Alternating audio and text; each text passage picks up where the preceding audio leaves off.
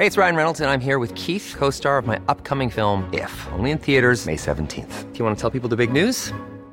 All right, I'll do it. Sign up now and you'll get unlimited for $15 a month in six months of Paramount Plus Essential Plan on us. Mintmobile.com slash switch. Upfront payment of $45 equivalent to $15 per month. Unlimited over 40 gigabytes per month. Face lower speeds. Videos at 480p. Active Mint customers by 531.24 get six months of Paramount Plus Essential Plan. Auto renews after six months. Offer ends May 31st, 2024. Separate Paramount Plus registration required. Terms and conditions apply if rated PG.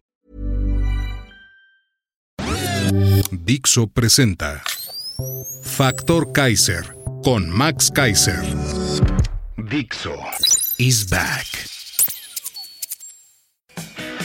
Una nueva manera de acercarse a la realidad y de buscar la verdad.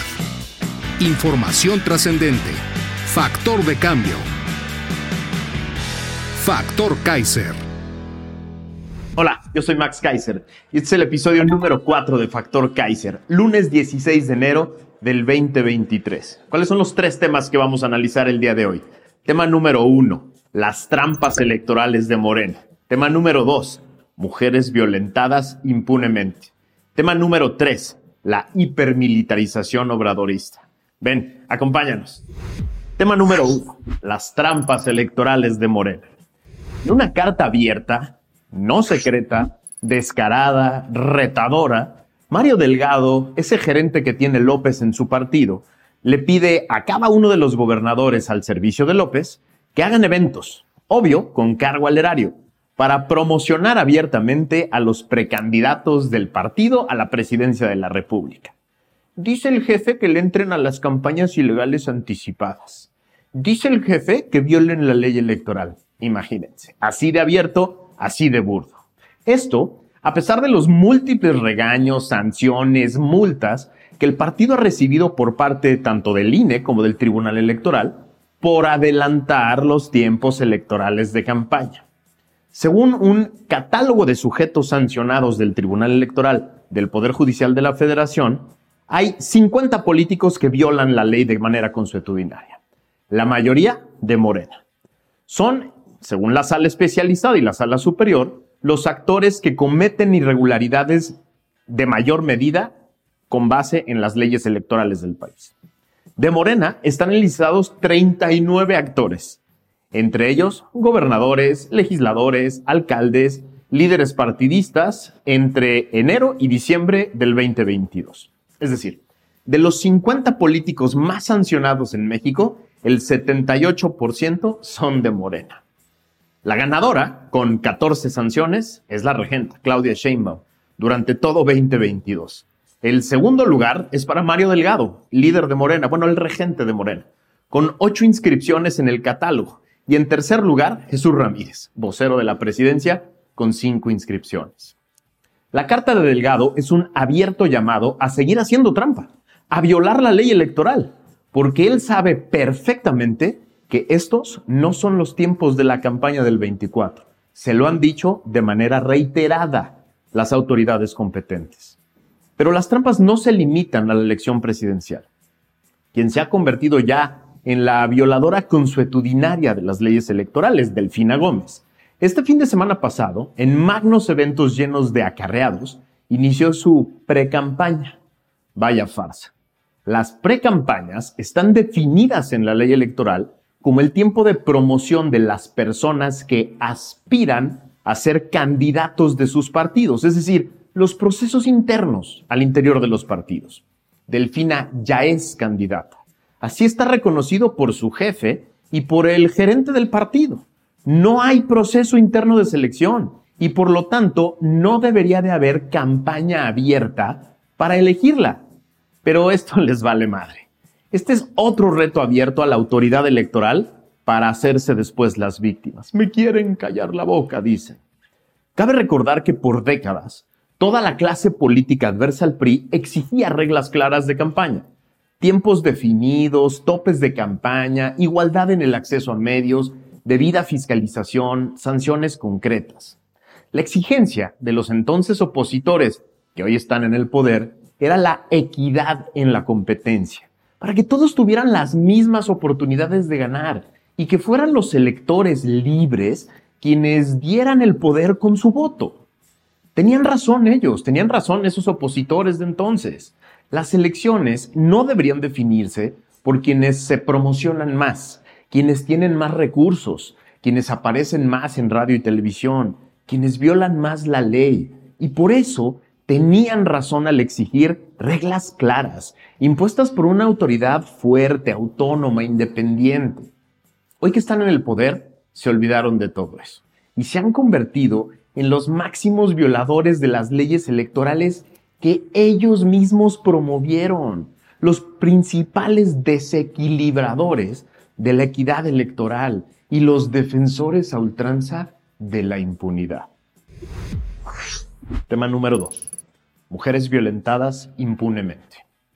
Su reporte Impunidad, Homicidio Doloso y Feminicidio 2022, la organización civil Impunidad Cero nos presenta uno de los más grandes dramas que vivimos hoy en este país.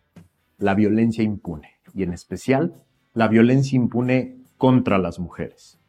Según este reporte, durante 2021, diariamente sucedieron 94 homicidios intencionales y 10 mujeres fueron asesinadas cada día.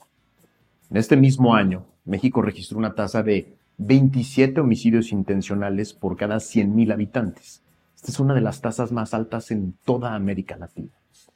Un dato brutal de esta investigación es que los asesinatos de mujeres suelen ser cometidos en mayor medida por la pareja o por algún integrante de la familia.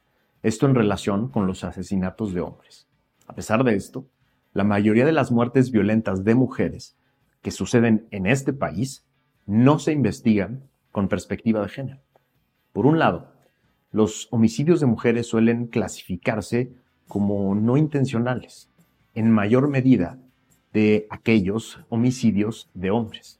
Pero además, a pesar de que la Suprema Corte de Justicia de la Nación ya resolvió que toda muerte violenta de mujer debe ser investigada como feminicidio con perspectiva de género y con base en los estándares internacionales más altos, en 2021 solo el 27% de las muertes violentas de mujeres a nivel nacional fueron investigadas con estos estándares.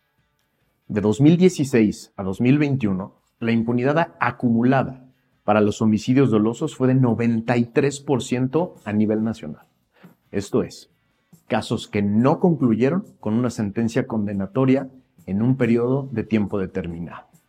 Es decir, solo 7 de cada 100 homicidios dolosos han sido esclarecidos desde que comenzó a operar el nuevo sistema de justicia penal en todo el país. Esto es terrible.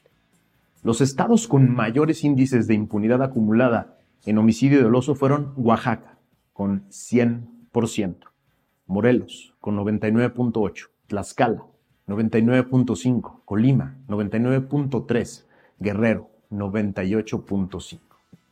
Para atender este drama, la organización propone cuatro medidas muy concretas.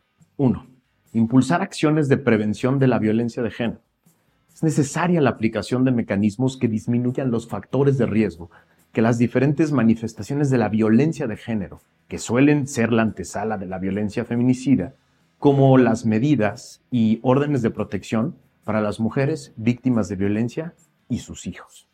2. Armonizar los tipos penales de feminicidio en todas las entidades federativas del país. A pesar de la existencia del tipo penal de feminicidio en varios códigos penales estatales. Cada entidad cuenta con su propia tipificación.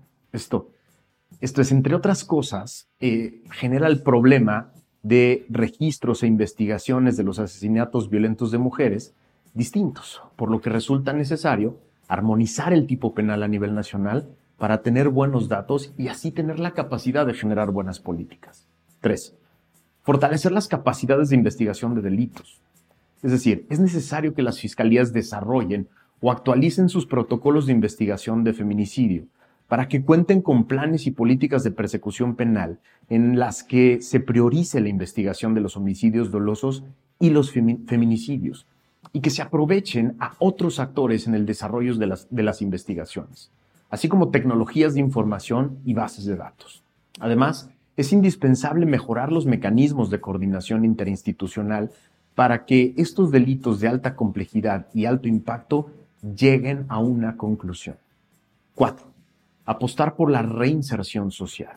Optar por el aumento de sanciones para alcanzar la justicia solo fortalece el discurso del castigo y dificulta la reinserción e integración a la sociedad de las personas en conflicto con la ley penal. Es necesario contar con políticas de reinserción que garanticen la no repetición de estas conductas. Si queremos construir una democracia verdadera, una democracia justa, una democracia como las que aspiramos de otros lugares, la justicia es el único camino. Tema número 3. La hipermilitarización obradorista. La hipermilitarización, esta palabrota, se acelera gracias a las ansias electorales de quienes hoy ocupan el poder. La semana pasada platicamos aquí de un nuevo complot inventado por el obradorato para escapar de su responsabilidad en el desastre del metro. Es un complot, es sabotaje, gritaron López, su regenta y el coro de paleros que tienen por todos lados. Esto para explicar por qué enviarían a 6.000 elementos de las Fuerzas Armadas a cuidar el metro. Esto es, también lo dijimos aquí la semana pasada, más elementos que los desplegados en 29 estados de la República, incluidos aquellos inundados por la violencia que necesitarían de esos elementos. A pesar de esto, durante todo el fin de semana se presentaron nuevos incidentes en distintas líneas que, obvio, sirvieron para que medios y comunicadores paleros relanzaran la idea del sabotaje, con tintes políticos, dicen ellos, con ganas de afectar a la regenta. Hoy, lunes 16 de enero, nos levantamos con la noticia de que la militarización avanza, un paso más. Derivado del desorden interno que trae Morena en el estado de Coahuila, el nuevo subsecretario de la Secretaría de Seguridad y Protección Ciudadana, Ciudadana será el general Bucio, hasta ayer, comandante de la Guardia Nacional. ¿Por qué esto se deriva del desorden interno de Coahuila? Bueno, porque el anterior subsecretario, el señor Mejía, no aceptó el designio divino del jefe supremo, que puso su dedito en favor del senador Guadiana, prominente vendedor de carbón en la CFE, como candidato de Moreno. Ni a Dios me dijo, expresó hoy López con desdén, refiriéndose obviamente a Mejía un general como subsecretario de Seguridad Ciudadana. Es decir, ya ni siquiera pretenden esconderlo, ya ni las formas. Ya es hasta ocioso hablar de los 12 años de campaña de López contra la militarización. Era su gran tema. Están registrados discursos, tweets, capítulos de libros, entrevistas, propuestas formales de campaña en contra de la militarización. Ya cambié de opinión dijo cínico hace unos meses. A ver, para mí es muy importante aclarar que yo no tengo nada contra el ejército y contra las Fuerzas Armadas. Siempre me han inspirado a mi admiración, respeto, agradecimiento, que hoy confirmo porque su lealtad al gobierno civil ha estado ahí, clara, de manifiesto. Las Fuerzas Armadas no son el enemigo, no deben ser el chivo expiatorio de la incongruencia obradorista ni, chivo expiatorio del rotundo fracaso de su estrategia de seguridad. El que abusa del uso de las Fuerzas Armadas es López, es el presidente. La discusión no es a favor o en contra de las Fuerzas Armadas. Las preguntas que nos tenemos que plantear hacia el futuro como base de la agenda ciudadana son cinco. Uno, ¿cuáles son las tareas específicas, principios, reglas y tiempos de la participación de las Fuerzas Armadas de México en las tareas de seguridad. Dos, ¿cómo creamos una Policía Nacional con mando e integración civil que vaya sustituyendo poco a poco a las Fuerzas Armadas en estas tareas? Tres, ¿cómo involucramos y responsabilizamos a todos los órdenes de gobierno en esta tarea? Porque no es solo tarea federal. Cuatro, ¿cómo reconstruimos el sistema de justicia? para que acompañe al nuevo sistema de seguridad de mando civil que vamos a crear.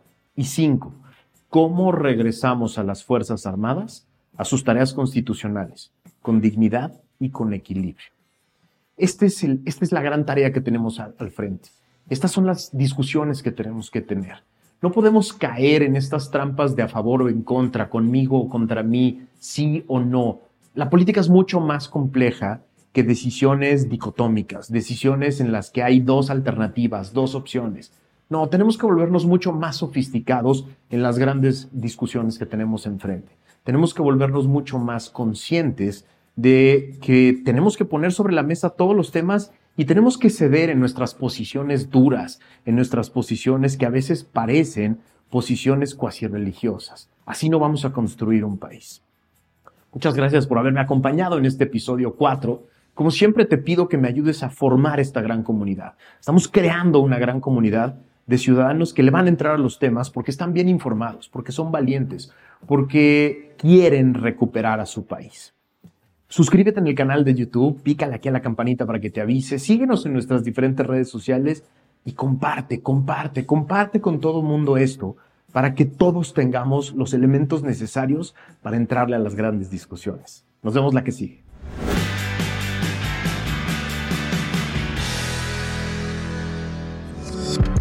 Dixo is back.